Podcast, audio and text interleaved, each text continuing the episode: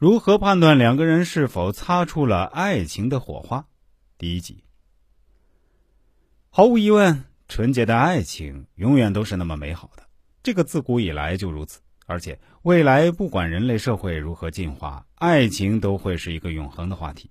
但是同时，爱也是一柄极其锋利的双刃剑。当爱一旦陷入死胡同的时候，却往往又是一件十分痛苦的事情。因此，本人一贯认为，当你准备向你心中的他发起爱的攻势的时候，最好合一下你与对方的八字，看看你们之间是否能擦出爱的火花。如果能，则可勇往直前，义无反顾；如果不能，则谨言慎行，做好朋友，打算也不错。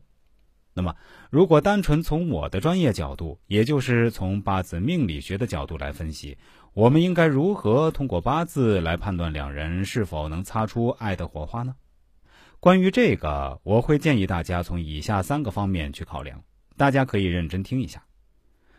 首先，五行互补的角度去考量。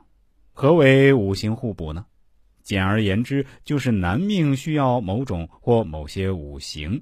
比如土金等，而女命命局中土金较多；女命需要某种或某些五行，比如木火等，而男命命局的木火较多。